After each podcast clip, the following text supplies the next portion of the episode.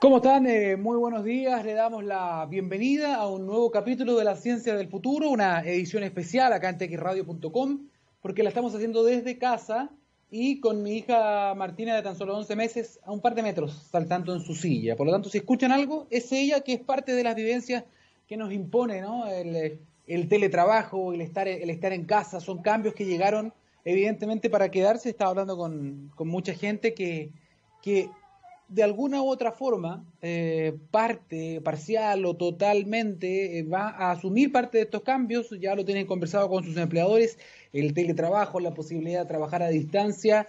Por eso digo, en parte, porque no toda esta experiencia se va a repetir, pero mucho de esto va a quedar como aprendizaje de que sí se puede trabajar eh, desde casa y vamos a ver cuánto de eso finalmente se traspasa a, a la vida real. lo único, el único problema, sí, les voy a pedir un segundo. Estamos avanzando entonces, comenzamos este capítulo especial de La Ciencia del Futuro, un programa, recuerden ustedes, dedicado a ciencia y tecnología, pero con un trasfondo principal, ¿no? Eh, de sustentabilidad. Y hablando de eso, queríamos aprovechar esta editorial para, para aplaudir, para celebrar, para hacer una mirada quizás eh, con algo más de distancia, con algo más de frialdad también a lo que pasó con eh, la ley, la ley de las bolsas plásticas que ya entró completamente en vigencia ya el día de ayer eh, todos eh, los comercios, grandes o pequeños, van a no van a poder utilizar las eh, bolsas plásticas. Ya pasaron dos años desde que se promulgó la ley, la ley que prohibía obviamente el, uso de este tipo de material para los clientes, la ley Chao Bolsas Plásticas. esto comenzó a aplicarse para que hagamos un poco de memoria, porque ha pasado muy rápido el tiempo y con todas las cosas parece que fuera la prehistoria, pero el 3 de agosto del 2018 comenzó a aplicarse de manera gradual esta ley y ya al día de hoy Chile es el primer país de América Latina en eliminar las bolsas plásticas del, eh, del, comercio. Esto, fue, esto es una gran noticia, se ha calculado más o menos cuánto es lo que se dejó de producir en estos dos años.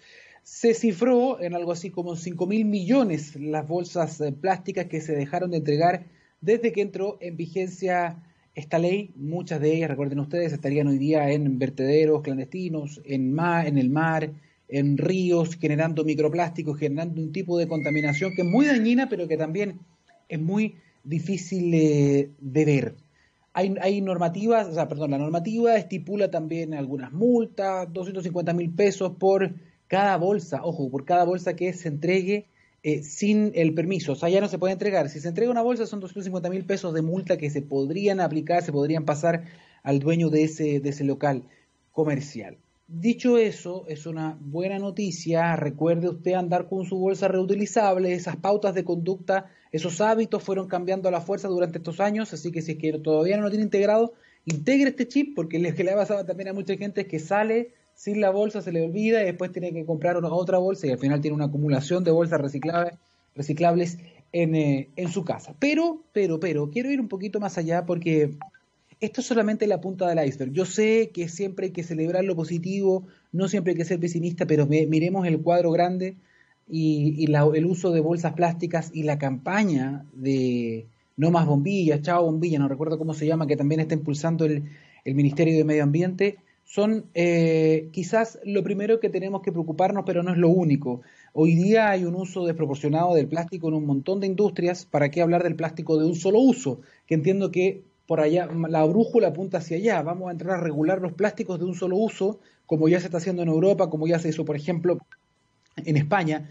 Eso es lo que viene en términos legales, pero aquí lo que se requiere es una política integral de manejo de residuos, tanto domiciliarios como industriales, sobre todo el plástico por una política de reutilización, una política de manejo de desechos desde que se vende hasta que se reutiliza o hasta que se recicla o hasta que se maneja de manera de la mejor manera posible el tratamiento de este tipo de, contaminante ¿ah? derivado del petróleo. Esto, insisto, es muy bueno, hay que aplaudirlo, eh, lo comenzó el gobierno anterior, lo afianzó este gobierno, se quiere seguir avanzando, está bien que se avance en esta línea, pero hay que poner ojo en que esto requiere de una política integral de manejo de desechos plásticos en la industria y también a nivel eh, domiciliario. Insisto, esto es solo la punta del iceberg, hay que aplaudirlo, pero hay que seguir eh, avanzando, porque este tipo de contaminantes sin duda que eh, está generando una, una, huella de carbono y un daño también a los ecosistemas, a la biodiversidad importante. Recuerden que no estamos solos, ¿ah? nosotros somos una especie de más de 8 millones y medio. Y hoy, a causa de nuestra acción, hay más de un millón y medio de especies que están eh, en peligro de desaparecer.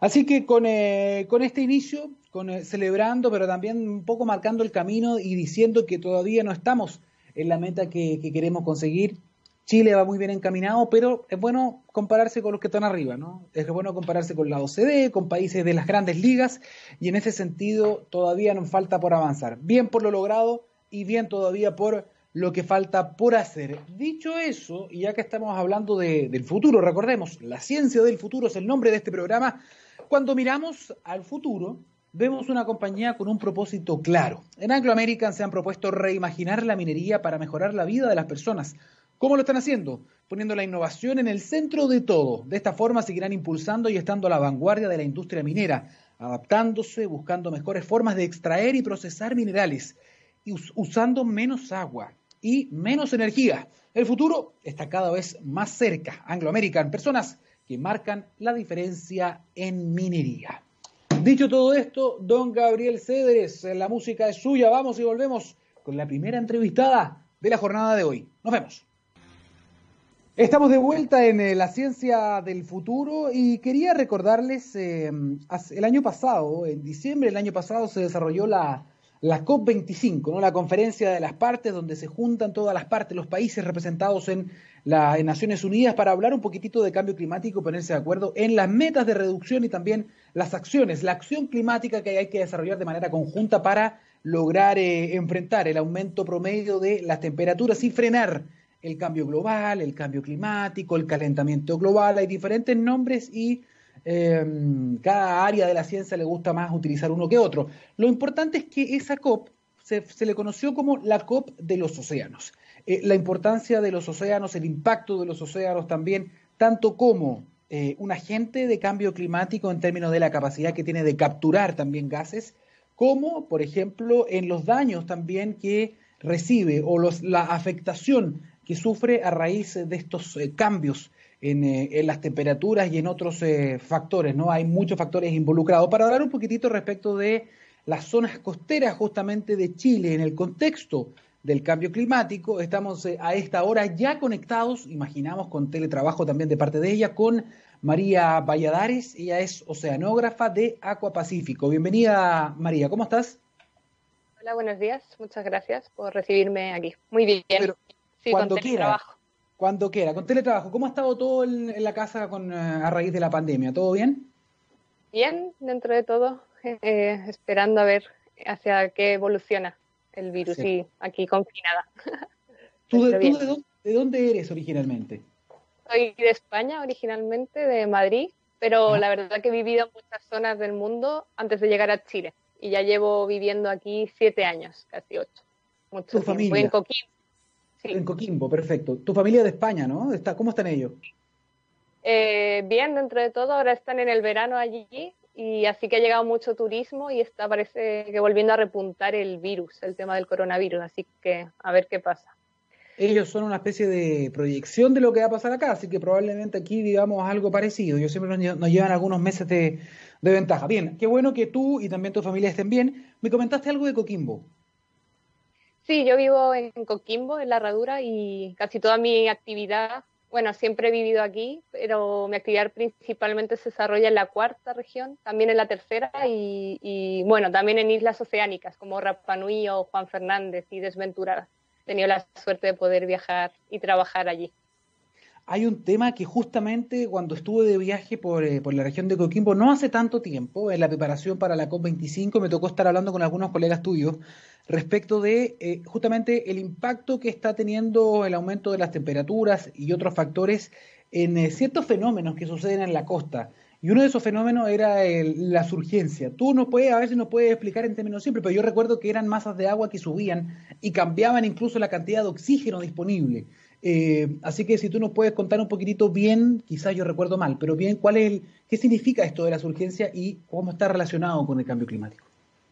Claro, si la surgencia es un fenómeno que se da en pocas zonas del mundo, sea como en la zona oriental de los océanos, es decir, en el Pacífico Sur, la zona oriental, justo es eh, Chile, Perú, en el Pacífico Norte, California, en el Atlántico se da en Canarias y en Benguela, principalmente. Entonces son zonas muy restringidas en el mundo que a su vez dan una gran productividad primaria, una, una gran productividad biológica y pesquerías y acuicultura. Entonces lo que ocurre es que se conjuntan, eh, que el viento tiene una dirección en conjunto con la rotación de la Tierra que hace que masas de agua que están subsuperficiales por abajo eh, suban, reemplacen unas las aguas de, que, que arriba van hacia afuera de la costa y esas aguas que están subiendo tienen mucho nutriente, lo que es bueno para la producción biológica, primero el fitoplancton, luego el zooplancton y luego las pesquerías o acuicultura, y luego posteriormente, bueno, pero aparte de que tiene mucho nutriente, también tienen baja concentración de oxígeno, bajo pH, y eso es lo que también está, puede afectar negativamente a los organismos. Es decir, que hay como un, balance entre que tiene mucho alimento, esa agua que sube, pero también a la vez tiene bajo oxígeno, que como cualquier organismo nos va a costar más respirar o, ejercer las funciones metabólicas, ¿no? Entonces, bueno, con el cambio climático se prevé que esos vientos eh, que producen las urgencias se van a intensificar. Pero el problema es que no sabemos muy bien cómo eso va a afectar a, la capa oceánica, cómo la columna de agua va, a cambiar, porque no solo es que el viento intensifique, sino hay otros procesos, como por ejemplo, va a haber más aumento de temperatura en el agua, lo que la va a estratificar, como que va a formar capas más, más, formadas y eso va a ser más difícil que ese agua surja. Entonces todavía no se conoce también el efecto a futuro que la surgencia pueda ocasionar en la productividad biológica. Pero, pero hay, me imagino, hay, hay teorías, hay modelos, hay proyecciones de cuáles son los escenarios posibles, ¿no? ¿Qué podría pasar, por ejemplo, si esto, justamente a raíz del cambio climático, empiezan a aumentar estos eventos de surgencia?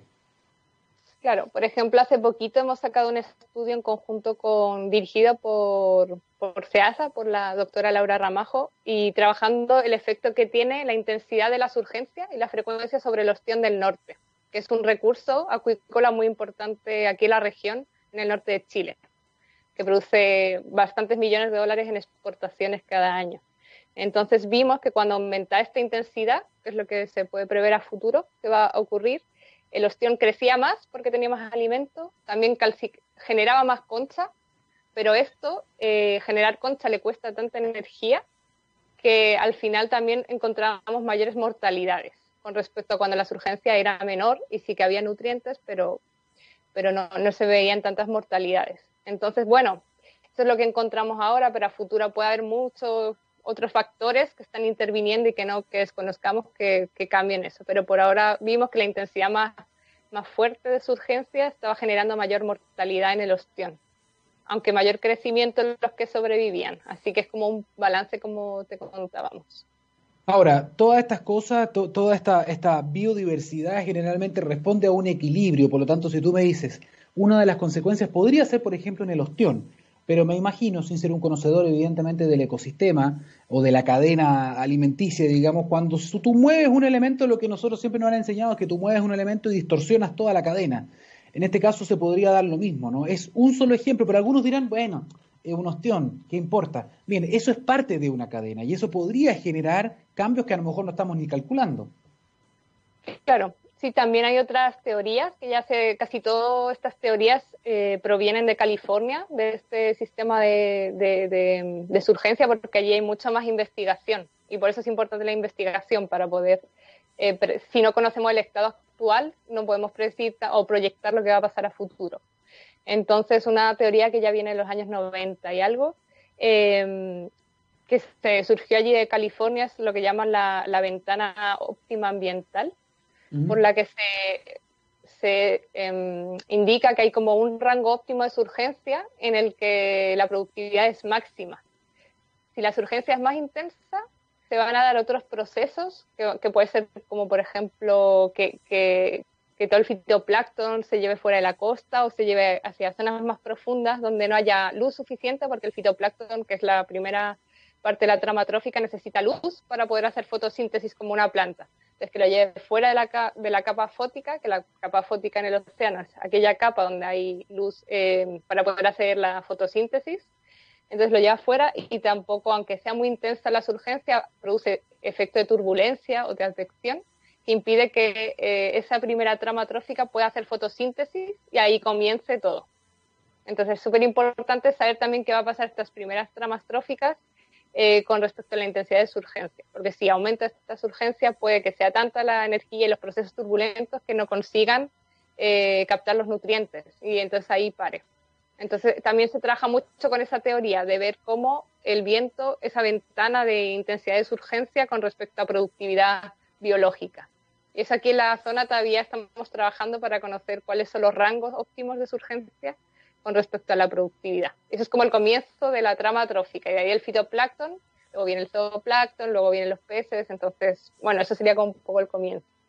Es impresionante cómo, bueno, cuando yo era más niño, nunca había imaginado, ustedes estudian una cantidad de factores que están relacionados de unas maneras muy complejas. Lo que pasa es que las personas también a veces cuando no, no, no somos legos, digamos, somos legos y no estudiamos el área, por ejemplo, la sonografía, uno ve el mar y uno dice, bueno, el mar funciona con sus mareas, con sus corrientes, con sus movimientos. Pero tú aquí mencionas mucho el viento. Y es muy interesante finalmente cómo todo eso forma parte de un conjunto de factores que van entrelazados, que van de la mano. Estoy pensando en el fenómeno del niño, de la niña, que también son cosas que tienen que ver con el viento, justamente. El viento, las mareas, está todo de la mano. Entonces algunos dicen, ¿por qué hablará de viento cuando está hablando del mar, no? Claro, sí es súper complejo porque, como tú bien dices, no solo es el viento, la rotación de la Tierra que genera estas urgencias, sino que la surgencia también se ve afectada en años niño o niña por diferentes características de la masa de agua. A lo mejor el agua está más caliente o se profundiza algunas capas, entonces, eh, aparte de estudiar la condición normal, también hay que ver la variabilidad natural que tienen las costas de Chile y las costas de Chile es un sistema que tiene muchísima variabilidad. Entonces, es más complejo de estudiar todavía porque primero hay que entender cómo varía naturalmente para luego poder saber cómo el cambio climático podría afectarle o cómo atribuir a esos cambios que estamos viendo cambio climático. Porque, por ejemplo, como antes decía, también aquí frente a las costas de Chile tenemos las, unas zonas que se llaman zona mínima de oxígeno, que no sé si has oído hablar de ellas alguna vez. Sí. Sí, son zonas que tienen casi, eh, que están en hipoxia, es decir, bajo, muy bajo oxígeno, incluso algunas casi en anoxia, casi cero de oxígeno esas zonas igual son dinámicas, ¿no? no se mantienen siempre a la misma profundidad. Y con esta justa agua de surgencia surgen estas aguas con bajo oxígeno. Entonces ahí se junta otro factor, es que con el cambio climático y el calentamiento, bueno, el cambio climático que tiene ligado el calentamiento de la atmósfera, y al calentarse igual la atmósfera también se calienta el fluido que es el océano, ese calentamiento hace que no, el, el mar no pueda contener tantos gases. Es como un refresco que no puede contener tanto, cuando está caliente un refresco no se escapa el gas. Pues lo mismo ocurre con el océano. Si se calienta el océano no tiene tanta capacidad de, albergar oxígeno. Entonces oxígeno, eh, bueno, hay un proceso que se llama de oxigenación de los océanos y que ya está totalmente, está bastante aceptado por la comunidad científica que está ocurriendo a nivel global, por el que se está viendo que está aumentando las zonas donde hay mucha pérdida de oxígeno y justo en Chile, que tenemos naturalmente estas zonas mínimas de oxígeno, se van a expandir, se prevé que en el futuro van a expandirse y van a aumentar incluso eh, hacia menores, van a disminuir su concentración. Eso también va a tener un efecto súper grande en la distribución de organismos, porque no, solo porque eso va a limitar, no todos los organismos pueden lidiar con este bajo oxígeno. El ostión puede, pero también tiene una implicación de que muchos mueren pero hay otros organismos que no pueden lidiar con ese oxígeno tan bajo. Eso es a nivel mundial. Nuevamente el impacto de los seres humanos en, los ecosistemas, en otras especies. Y además, si uno quiere ver también la parte comercial, también hay una industria que vive de este tipo de productos y que va a tener que empezar a observar esto, cómo me voy adaptando. O sea, los procesos de adaptación, cuando hablamos de cambio climático, son muy importantes, tanto como la, como la disminución de emisiones, como la captura. La adaptación es una de las patas de esta mesa y eso involucra a la sociedad civil, privados, industria, etcétera, porque van a haber cambios. Van a haber cambios en la agricultura, pero también van a haber cambios en los recursos, por ejemplo, marinos disponibles para poder también eh, generar consumo humano, industria. Entiendo que este fenómeno que tú nos estás describiendo también se ha visto en Coquimbo, digamos, en las costas de Chile, pero también podría afectar las costas de Perú. E, impacta, digamos, un área bastante extensa. Eso es bien relevante. Y hay otra cosa que, que, que, estuve leyendo también y que no deja de ser preocupante, dime si es que estoy en lo correcto, que tiene que ver que, y creo que tú ya lo sugeriste de alguna forma, con, esto, con estos cambios que se están dando, el mar, como tú bien dijiste, va a estar perdiendo esta capacidad quizás de oxigenarse, va a perder también en algunas zonas, entiendo, la capacidad de captura de gases, que es muy importante, y se va a convertir en un emisor eh, de gases en algún momento. Eh, ¿Eso, eso, es, ¿Eso es así? ¿Nos podría explicar un poquitito ese fenómeno? Sí, bueno, hasta ahora parece que, bueno, recomiendo, aprovecho para recomendar que de la COP25 eh, salió, del, hubo un comité técnico en el ministerio y salió un súper buen libro de la Mesa Océanos de difusión del océano y el cambio climático, que se puede encontrar en la página del Ministerio de Ciencia, parece, y lo recomiendo mucho, porque ahí da buenos datos y en palabras simples de todo lo que estamos comentando. Entonces, eh, sí, hasta ahora parece que, está que, se había calculado que el océano había sido capaz de absorber aproximadamente un 30% de la emisión que el ser humano ha generado en cuanto a gases de efecto invernadero, porque parte la, la, absorbe la atmósfera y por eso vemos ese calentamiento por el efecto invernadero, pero también otra parte es absorbida por los océanos.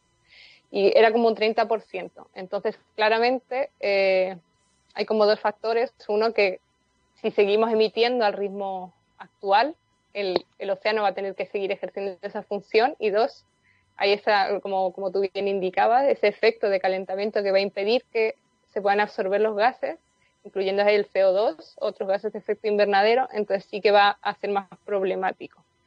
Eh, una parte de esa absorción del océano se genera eh, porque el fitoplancton y otros organismos eh, utilizan a través de la fotosíntesis y, meten el, CO2, ese carbono al sistema y cuando mueren se hunden y al final queda en el fondo marino. Entonces igual hay un alto porcentaje de ese carbono que nosotros estamos emitiendo que al final acaba en el fondo marino y que con miles de años probablemente también se convierta en, petróleo, en otros eh, combustibles fósiles, ¿no? Pero sí, en cuanto a lo del, lo del, sí, es un problema que puede existir, de que sea sumidero, todavía no, eh, que sea una fuente, pero todavía no está ocurriendo. Pero sí que es verdad que a nivel mundial hay zonas de los océanos donde ya eh, naturalmente, no por el efecto del cambio climático, son sumideros de, son, perdón, eh, fuentes de CO2 y sumideros en el otro sentido. Así que, claro, y por eso hace falta, por ejemplo, estudiar en Chile todo ese tema que no, no hay tanto desarrollado de poder bien eh, estudiar esos flujos de carbono de CO2 con, entre la atmósfera y el océano, para ver bien dónde definir naturalmente dónde están esas fuentes y esos sumideros y luego ver cómo evoluciona con el tema del cambio climático. Qué bueno que todavía en todo caso no empieza a ser una fuente de producción de gases, porque entiendo que cuando eso suceda, cuando llegue a suceder, es uno de los considerados tipping points del, cambio climático, como también el, el derretimiento del permafrost y varias otras cosas que podrían generar un efecto dominó irreversible. Estamos conversando hasta ahora con eh, María Valladares, ella es oceanógrafa de Aqua Pacífico. Y ya que hemos conversado todos estos temas, también me gustaría preguntarte qué es lo que, qué es lo que está haciendo Aqua Pacífico, cuál es, cuál es el objetivo en el fondo de tu, de tu investigación en ese lugar. Eh, bueno, está intentando desarrollar una acuicultura en la zona norte del país, porque ah. como bien saben, la acuicultura principalmente en Chile se desarrolla en el sur, en la salmonera. Entonces está como intentando impulsar ese desarrollo más sostenible de la acuicultura en la zona norte. Y para ello, bueno, mi trabajo principalmente consiste en monitorear y ver las condiciones de la de la variabilidad natural del ambiente y yo trabajo con mucho tipo de equipo oceanográfico que instalamos en, en el mar. Yo me paso el día en, en, el mar navegando, así que ahora ha sido un gran cambio para mí estar encerrada. Y, y, ahí ver las condiciones, cómo evolucionan, cómo esa variabilidad. Y bueno, y colaboramos con mucho con otros organismos como la Universidad Católica del Norte o el CEASA.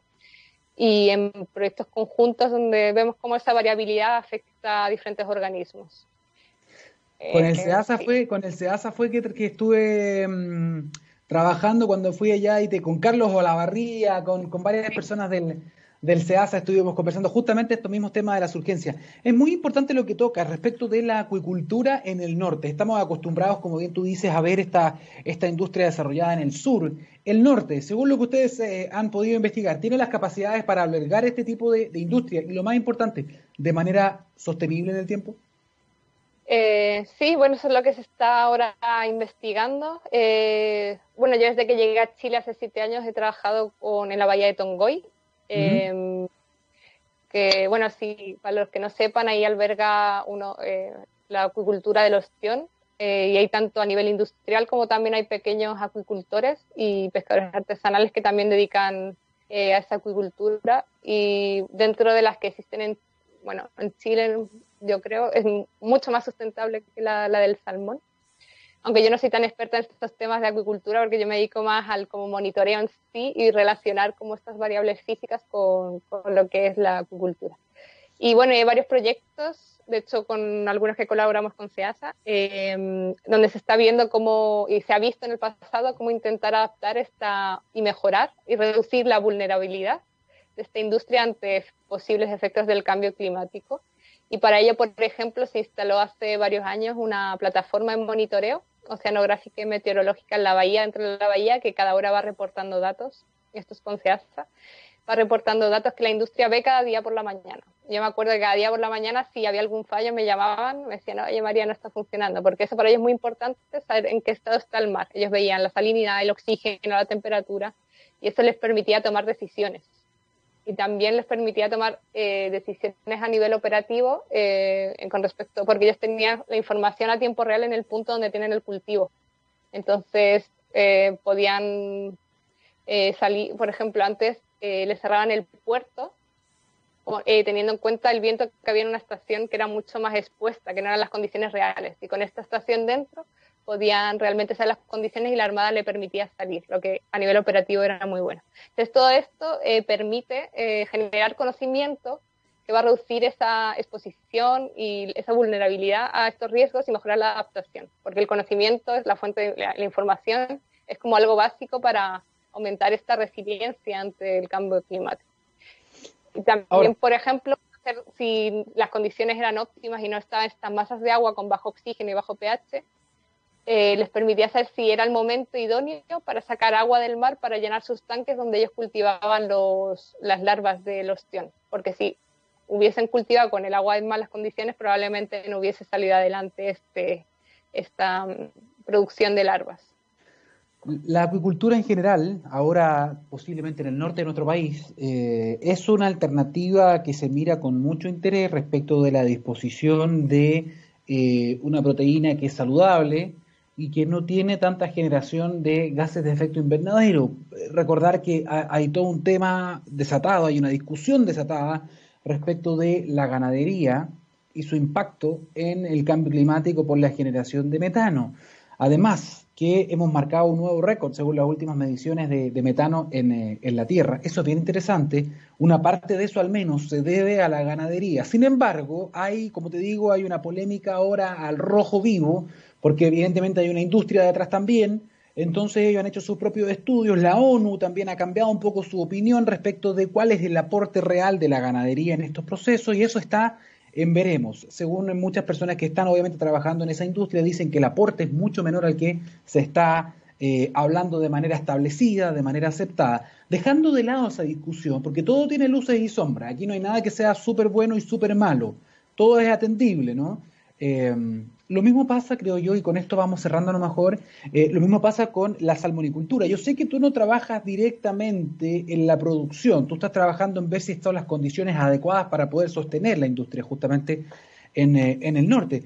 Eh, dicho eso, um, lo interesante sería también que se pueda ver alguna manera de poder sostener este tipo de industria sin las externalidades negativas que también se han denunciado en el sur de nuestro país en términos de ciertos impactos en la, en la biodiversidad de esta zona. Me imagino que esas son cosas con las que ustedes están lidiando siempre y a lo mejor uno no está muy al día con todos los resguardos que se están tomando actualmente. Me imagino que las tecnologías también han cambiado. Eh, sí, bueno, es súper importante lo que estás indicando, eh, apuntar hacia una agricultura eh, amigable con el ecosistema, porque bueno, eso es súper importante porque ahí va, hacia ahí va la adaptación. Y bueno, había unos datos de que indicaban que justo que varios países eh, en desarrollo, por ejemplo en el sudeste asiático, están apuntando hacia la acuicultura, pero claro, el problema es cómo, porque si queremos solucionar el tema de la ganadería y sus emisiones, implementando una acuicultura que no es sostenible, como a lo mejor puede ser más en el sur de Chile, con una producción intensiva, o en el sudeste asiático, donde se está destruyendo eh, manglares o está habiendo mucho cambio de uso de suelo, que el cambio de uso de suelo es otra fuente de, emisión de gases invernaderos, e instalando esos puntos, esos, esa grande acuicultura con, con la gamba, con el camarón, entonces, hacia ahí no es hacia donde hay que apuntar, sino, claro, hay que apuntar a una acuicultura donde primero sea instalada con conocimiento de, de, las condiciones naturales, eso es súper importante para conocer cómo va a evolucionar el futuro. Y también es importante, creo que, reforzar un poco el tema de la ley, porque mm, para que se hagan estudios bien de impacto ambiental que va a tener esa acuicultura en el área. Eh, sí, pero bueno, yo no, no trabajo tanto en esta área, así que no te puedo decir tanto. Pero sí, eh, lo importante sería como eh, buscar un enfoque más ecosistémico de cómo eh, la acuicultura va a afectar tanto a, los fondos marinos, la capacidad, por ejemplo, la capacidad de carga, es como hasta el límite de biomasa, de número de organismos que pueda aguantar un sistema, porque el organismo produce desechos, el organismo respira, entonces es súper importante conocer también esa información antes, previamente, a poder instalar una industria de cierta capacidad. Y eso es hacia lo que estamos apuntando, por ejemplo, en Tongoy, conocer diferentes variables, cómo funciona la bahía, cómo funciona el viento con respecto a la productividad, la biomasa, para poder tener todo ese conocimiento e intentar que sea más, más sostenible dentro de lo que puede ser. Y nosotros agradecemos que nos hayas eh, ilustrado, María Valladares, siempre desde el punto de vista de la investigación, siempre desde el punto de vista de la, de la ciencia, ¿no? Que eso tiene que estar sobre la mesa al momento de tomar cualquier decisión respecto a alguna política pública, respecto de alguna idea para generar alguna industria. Siempre tenemos que tener los datos sobre la mesa, así que personas como tú son las que están eh, logrando que eso suceda. Te agradecemos mucho tu participación acá este día martes en La Ciencia del Futuro. Que tenga buenos días. Ah, muchas gracias. Y con esta entrevista vamos a una pausa musical. Don Gabriel, vamos y volvemos. Tenemos otra entrevista. Espérenos.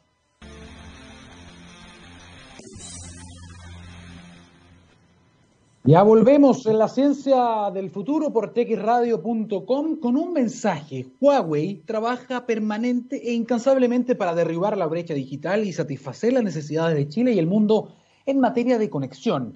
La empresa tiene como propósito que los servicios digitales sean más accesibles para todos y busca soluciones en base a investigación y desarrollo para transformar la industria de la tecnología, aportando operaciones más eficientes, nuevos modelos de negocios y mejores experiencias para las personas. Huawei, llevar lo digital a cada persona, hogar y organización para un mundo inteligente y totalmente conectado.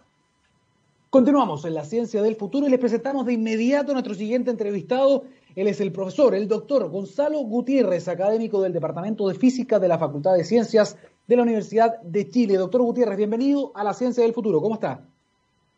Hola, buenos días, Daniel. Bien, gracias. Entremos rápidamente en materia, profesor, porque yo le quiero contar a todo el mundo que dentro de todas las cosas que ha estudiado el profesor, todas sus especialidades, el doctor Gutiérrez está enfocado, por ejemplo, fuertemente en lo que es el litio. Sí, usted ha escuchado el litio, esta forma de generación Mm, de, de, energía que hace un tiempo atrás, antes de la pandemia, antes del estallido social, eh, era el boom, es decir, todo el mundo estaba hablando del litio. Nuestro país eh, también salía al mundo como uno de los grandes, una de las grandes potencias en cuanto a la cantidad de litio que podemos tener en cuanto a recursos. Sin embargo, con el tiempo, al menos en lo que es la discusión pública, en los medios de comunicación, en las discusiones, fue quedando en el segundo, quizás tercer plano, y luego, cuando se hablaba de algo de energía, surgía muy fuerte eh, el, hidrógeno verde, que hoy día está copando la agenda. Por eso, profesor, la primera pregunta que le hago es, ¿usted comparte esta, sensación respecto de que al menos en la discusión pública el litio ha quedado en un segundo, en un tercer plano? Sí, en, parte sí, que creo que, es cierto. Eh, de alguna manera la agenda, por lo menos de los medios, y de lo que uno escucha y, lee es eh, sobre el hidrógeno verde, que es cierto, hay mucha investigación de cómo poder eh, em, controlar el hidrógeno para que sea un medio de transporte de energía. De hecho, ya hay algunos buses funcionando con hidrógeno eh, hay posibilidades, incluso en el norte de Chile, hay una idea eh, bien interesantes al respecto y podría ser el medio de almacenamiento y transporte de energía del futuro. Pero en, materia energética siempre son muchas las alternativas con las cuales uno debe eh, quedarse y, tener. Y por lo tanto el litio, si bien eh, de alguna manera en los medios ha bajado en la discusión, en los hechos es el que sigue primando, porque en todas las eh, medios para almacenar energía es el litio el que se ocupa para baterías tanto de eh, elementos como smartphones, computadores y también en electromovilidad, los buses. Eso le iba a preguntar, ¿en qué estamos, en qué estamos hoy día, profesor? Porque eh, sabemos que hubo una explosión, un boom con el tema del litio cuando todas las personas se empezaron a dar cuenta, y la industria también, hace muchos años, que eran una parte fundamental de todas las baterías de los nuevos dispositivos. Usted los mencionó ya, ¿no? Pero también se abren, por ejemplo, los autos eléctricos, un montón de industrias que eh, eh, van a empezar a aumentar muchísimo en el mundo. Y por eso Chile empezó a decir, oye, tenemos una posición de privilegio, somos potencia por la cantidad de recursos que tenemos en el, en el norte de nuestro país. Em, ¿Hemos aprovechado las oportunidades o no? Porque ya nos pasó una vez que llegamos tarde a la fiesta, me, nos da la impresión que tal vez también estamos llegando tarde a esta fiesta o se han hecho cosas en estos últimos dos, tres años. Mira, me temo que, que, estamos atrasados. Efectivamente, déjame contar un poco sobre el litio. Es em, muy importante porque en, en, materia energética lo que se necesita es tener un elemento que te permita, por lo menos en el caso de la electricidad, almacenar la electricidad. Más aún eh, con esta nueva forma de energía, las energías renovables no convencionales, que son la energía solar y la energía eólica principalmente, que son intermitentes en el tiempo y por lo tanto tú la tienes en el día, en la noche no, y necesitas almacenarla. Para eso necesitas tener baterías recargable. Y las mejores baterías recargables, las que se ganaron el mercado porque tienen la mayor capacidad de almacenar energía por volumen y también que son las más baratas, son las que son en base al litio. Y esas son para estos elementos pequeños, pero también para baterías de automóviles e incluso para baterías o almacenadores para eh, alimentar una ciudad, como el caso que se demostró en el sur de Australia, 30.000 habitantes. Y por lo tanto, em, eso es una cuestión fundamental y el litio está ahí. Pero el litio está en otra cuestión también que salió en la prensa, creo, en julio, que es sobre el ITER. Hay un reactor de fusión, no de fisión, sino que de fusión, que eh, funciona como sería el Sol, que es un proyecto de la Comunidad Europea y de varios otros países, entre ellos Estados Unidos, China, Rusia, que está haciendo en el sur de Francia y que me permitiría producir fusión, energía por fusión nuclear, que es mucho menos dañina en términos de que no tiene los elementos radioactivos virulentos que tiene la eh, fisión nuclear, y eso ya empezó su ensamblaje, el montaje, y para el 2025 estaría en fase experimental. Y el combustible de esos reactores de fusión es el tritio, porque son como una bomba de hidrógeno pero controlada. El tritio es un isótopo del hidrógeno y el tritio no se encuentra en forma natural en la naturaleza. Hay que obtenerlo a partir del litio. Y por lo tanto el litio pasa a ser de una importancia estratégica en términos que es el combustible de los futuros reactores de fusión, que ya están, eh, van a estar en funcionamiento en 10 años más, por lo menos en materia experimental. Entonces, eso es muy importante. Y allí entro a lo que me preguntas tú, yo pienso que estamos atrasados, porque en Chile nos hemos limitado a sacar el litio y venderlo como materia prima, como commodity, llaman los eh, economistas, y no ponerle valor agregado, es decir, ir a litio grado batería o de mucha más pureza o hacer cátodos en el caso batería, ni tampoco hay programas para hacer separación isotópica y poder hacer tritio, por ejemplo, y vender tritio, que también son cuestiones interesantes. Profesor, ¿qué falta ahí? Porque, o sea, ya basta, decir, hemos tenido tantas veces algunas oportunidades importantes y siempre se ha dado a pensar quizá, y esto es bueno preguntárselo a usted, porque hay ciertos mitos, y uno se casa con ciertos mitos y no se los cuestiona después del tiempo, eso es lo peligroso. Se ha dicho, bueno, es que nosotros somos una potencia de commodities, eh, por, por, economías de escala, eh, eh, es más barato que se produzca la batería afuera. Es muy caro hacerla acá. Entonces uno se, uno se va casando con esa idea, profesor. ¿Qué tan real es eso dentro de su experiencia? Porque usted está al día con todas estas cosas. Sí, mira, em, yo no soy economista, pero para estas materias no es necesario ser economista en el detalle. Lo que ocurre aquí es una situación bastante eh, clara de que es posible eh, poner valor a, las materias primas que producimos. Y creo yo, de mi punto de vista, por lo que he visto en, otros países, que es más que nada una voluntad política de querer hacer eso. Es el caso, por ejemplo, de los países eh, asiáticos que apostaron por la inteligencia de sus pueblos, de poner ciencia y tecnología en los distintos em, productos que tenían y por lo tanto eh, avanzar en eso. Acá en Chile, lo que marginan, lo que ganan los empresarios de la minería es tan grande que no tienen ningún interés en poner valor agregado. Y por lo tanto, los innovadores, los científicos, los técnicos, no tienen prácticamente posibilidad de desarrollar sus talentos. Porque cuando uno les dice, miren, podemos hacer esto, podemos hacer otro, dicen, mire, esto no nos conviene, ya, ya estamos bien con lo que tenemos. Y por lo tanto no quieren salir de su zona de confort.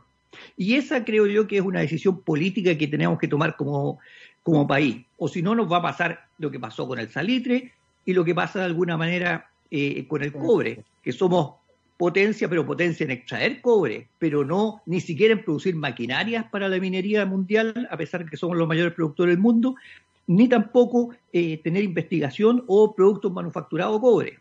En el litio es mucho más interesante, porque el litio a uno lo lleva a estar en, el, en la cresta de la ola de la tecnología mundial, porque podríamos conversar directamente con Mitsubishi, con Tesla, con Sony, con todas las empresas de primer nivel en términos de microelectrónica, nanotecnología, porque a ellos les interesa estos temas y podríamos beneficiarnos con eso en eh, eh, joint venture o, empresas conjuntas. Es interesante, ¿eh? porque en capacidad de energías renovables, el potencial que tiene Chile, sumado también al tema del litio, somos una potencia por lejos, si somos como la Arabia Saudita en, ese sentido, si juntamos ambas cosas es como el mundo perfecto. Eh, sin embargo, siempre falta este, este peldaño, ¿no? Que, que, es tan importante. Entiendo que Corfo tiene algunos programas, se está intentando avanzar también en algunas cosas, pero se, ve, se ve, profesor, tan claro el camino. Usted dice, bueno, no tendríamos que acercarnos también a estas empresas productoras, tendríamos que desarrollar este famoso hay que hacer esto, hay que hacer esto otro, que se ve tan sencillo, pero siento que por años eh, no se han aprovechado estas estas oportunidades. Eh, ¿Usted ve que a lo mejor en este caso puede ser distinto? Sí, yo tengo esperanzas con el, tema del litio, que puede ser distinto porque eh, el litio, mire, de alguna manera en Chile, a pesar de que somos potencia en litio, es un negocio pequeño, de modo que uno, mucho más flexible, uno puede poner innovaciones ahí.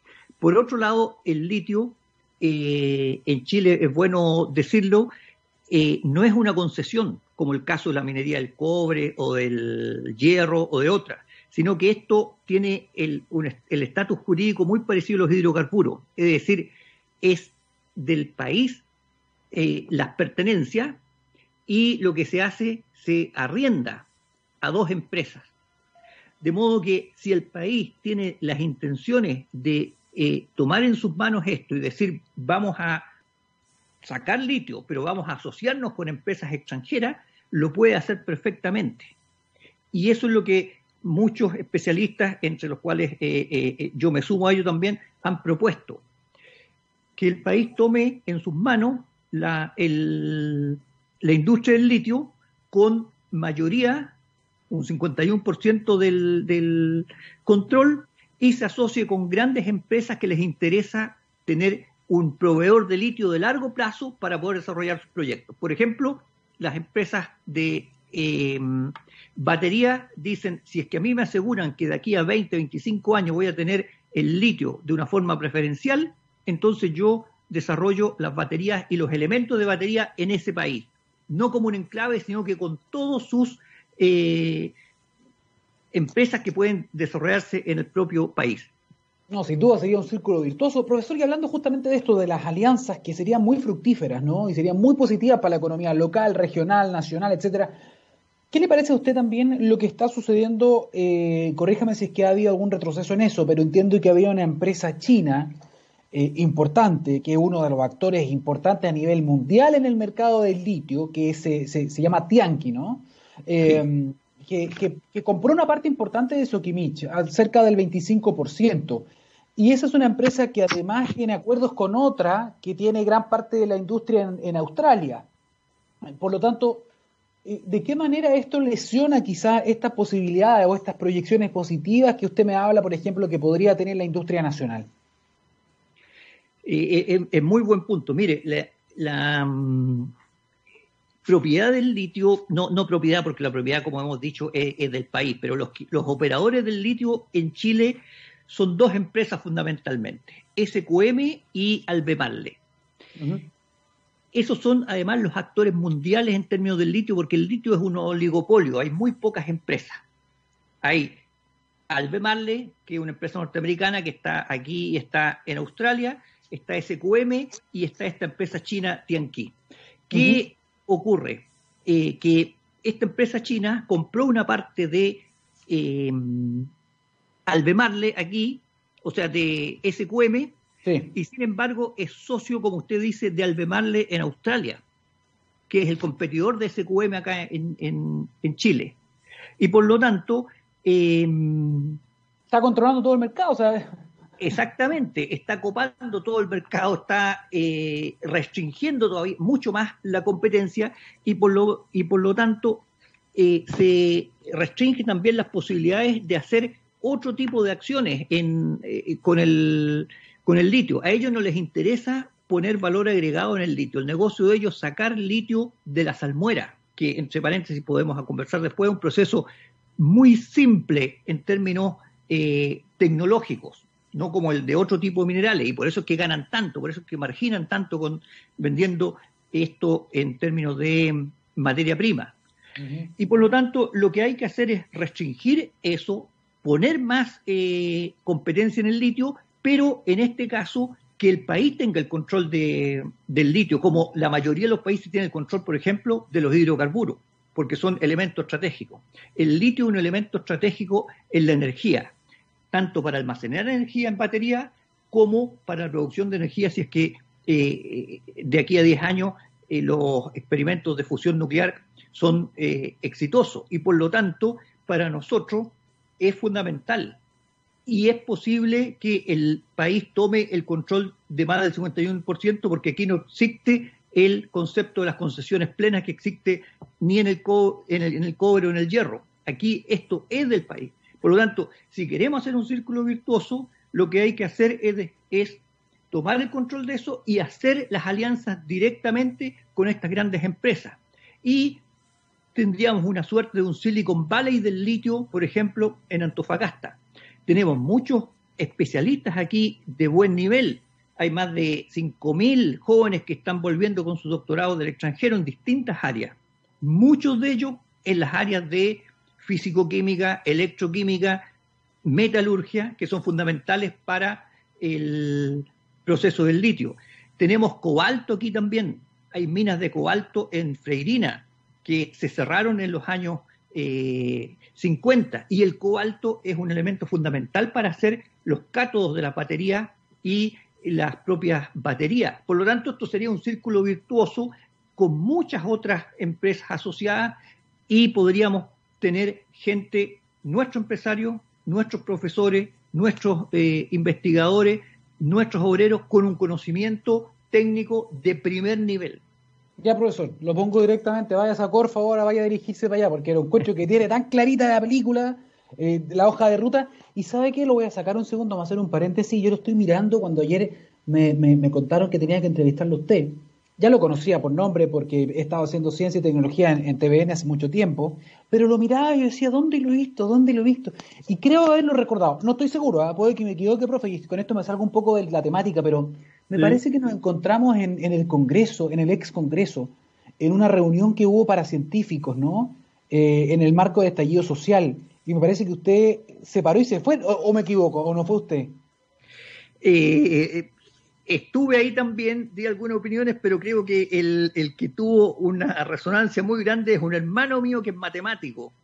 Ya, sí, él fue su hermano, entonces, pero es muy parecido a usted físicamente, ¿no? Exactamente, sí, sí, que, que interpeló al, al, ministro que estaba allí por toda esta situación de que... Eh, sí, de, los, de, los, niños mutilados, etcétera, del, Exactamente. Recuerdo perfecto, ya, entonces no estaba tan perdido, decía, ¿dónde lo he visto? Claro, es su hermano entonces. Pero mire, ambos, ambos comparten entonces el gusto por las matemáticas, por la ingeniería, por la parte más científica. Em, profesor, mire, nos ha contado tantas cosas en, en tan poco tiempo lo interesante, y me gustaría ir eh, cerrando ya porque estamos llegando al fin del programa, pero con, eh, con alguna mirada quizá, ya que nos ha dibujado un poquitito la hoja de ruta, ¿hay alguna, alguna reflexión que podamos hacer? algún Ah, antes que, antes, que, antes que vayamos a eso. Cuando estuvimos en la COP25, me tocó ir a Madrid, eh, y esto también es interesante preguntárselo, hubo algunos grupos de población originaria, de pueblos originarios del norte, Licanantay, eh, no les gusta a ellos que digan atacameño, ¿no? Liganantay, mm. que estaban justamente eh, manifestándose y protestando por la extracción dañina de litio en salares respecto de lo que genera en términos de consumo de agua. Están secando los salares, decía. ¿Eso es completamente cierto, profesor? Se lo pregunto, es decir, ¿hay alguna manera de poder conciliar el cuidado del medio ambiente con la actividad extractiva, con la actividad productiva de litio? Eh, sí, lo primero, eh, es, cierto de que la actividad extractiva del litio ha sido eh, dañina al, medio ambiente. Estas dos empresas, cuando se les dieron los permisos para extraer litio en los años 90, se les dejó absolutamente por la libre. Y em, a pesar que los contratos decía que había que fiscalizar, el Estado dejó abandonado la fiscalización porque no puso dinero en fiscalizadores ni instrumentos para fiscalizar. Y por lo tanto, mire la situación que existe. no hay ni siquiera un modelo hidrodinámico aceptable del salar de Atacama. Por lo tanto, no se, sabe cuánto es la cuota de extracción que uno debería dar en, términos científicos, técnicos duros, eh, para que haya un desarrollo sustentable. Y lo que ha hecho SQM ha sido prácticamente sacar todo lo que necesitan esto se bombea, para que decirlo del salar, se bombea y después hay piscinas de decantación de donde se eh, saca el litio, muy parecido a la sal de Caguil de, la séptima región. Y eh, eso es muy extensivo en el uso de agua dulces que se evapora y por lo tanto ha sido una actividad muy eh, perjudicial para el sector y al Bemarle también. Ahora, eso puede haber una extracción sustentable. Para eso hay que hacer un modelo hidrogeológico, hay que poner monitoreo del salar, hay que conversar con las comunidades también, que tienen que ser las principales eh, ganadoras de esta acción, y eh, la, las ganancias de eso y la renta de eso debe ir a la región, que también ocurre lo mismo. Usted, esto está en el salar de Atacama, Calama no es una ciudad del primer mundo, ni Antofagasta tampoco. Uno se pregunta por qué. Todo viene a Santiago y peor todavía, se va a paraísos fiscales después, el, dinero que tenemos de allí. Entonces, todas esas regulaciones son las que hay que eh, tomarlas en cuenta y poder y tener la voluntad política de querer resolver ese problema y poner ciencia y tecnología, pero al servicio del país y de las comunidades. Interesante. Entonces la idea es avanzar en el desarrollo, avanzar en la producción de manera sustentable y ojalá también, profesor, le, le complemento de manera colaborativa es justamente cosa de las que plantea, por ejemplo, el Tratado de Escazú, ¿no? que las mismas comunidades, los científicos, las empresas puedan todos juntos llegar y ponerse de acuerdo en una hoja de ruta de cómo lo hacemos para seguir adelante y que beneficie a la región, primero local, a las comunidades, luego al país. Pero, pero todavía queda mucho por hacer. Yo le quiero agradecer mucho por, por todo lo que nos enseñó hoy día, la verdad, profesor, y por ponernos nuevamente al día en lo que está pasando con, eh, con el litio en Chile y el mundo. Y le digo una cosa, lo del tritio y lo de los reactores de fusión me dejó muy, muy animado con eso. Yo creo que eso vale la pena para que hagamos otro programa también, para que hablemos también de las nuevas tecnologías de generación de energía que podrían estar eh, surgiendo en los próximos años. Usted me decía que esto está en desarrollo y podría estar funcionando ya en un par de años más. Le quiero agradecer su participación. Le manda por favor saludos a su hermano. Conversamos en esa, en esa oportunidad y quedamos obviamente con las puertas abiertas para que usted vuelva acá a la ciencia del futuro. Listo. Muchas gracias, Daniel, y felicitaciones por su programa. gracias a usted, doctor Gonzalo Gutiérrez, académico del Departamento de Física de la Facultad de Ciencias de la Universidad de Chile. Con esta gran entrevista llegamos al final de este capítulo. Dejamos la invitación abierta a todos ustedes, a todos y a todas, para que vuelvan este jueves a las 9 de la mañana por La Ciencia del Futuro. Chao, chao.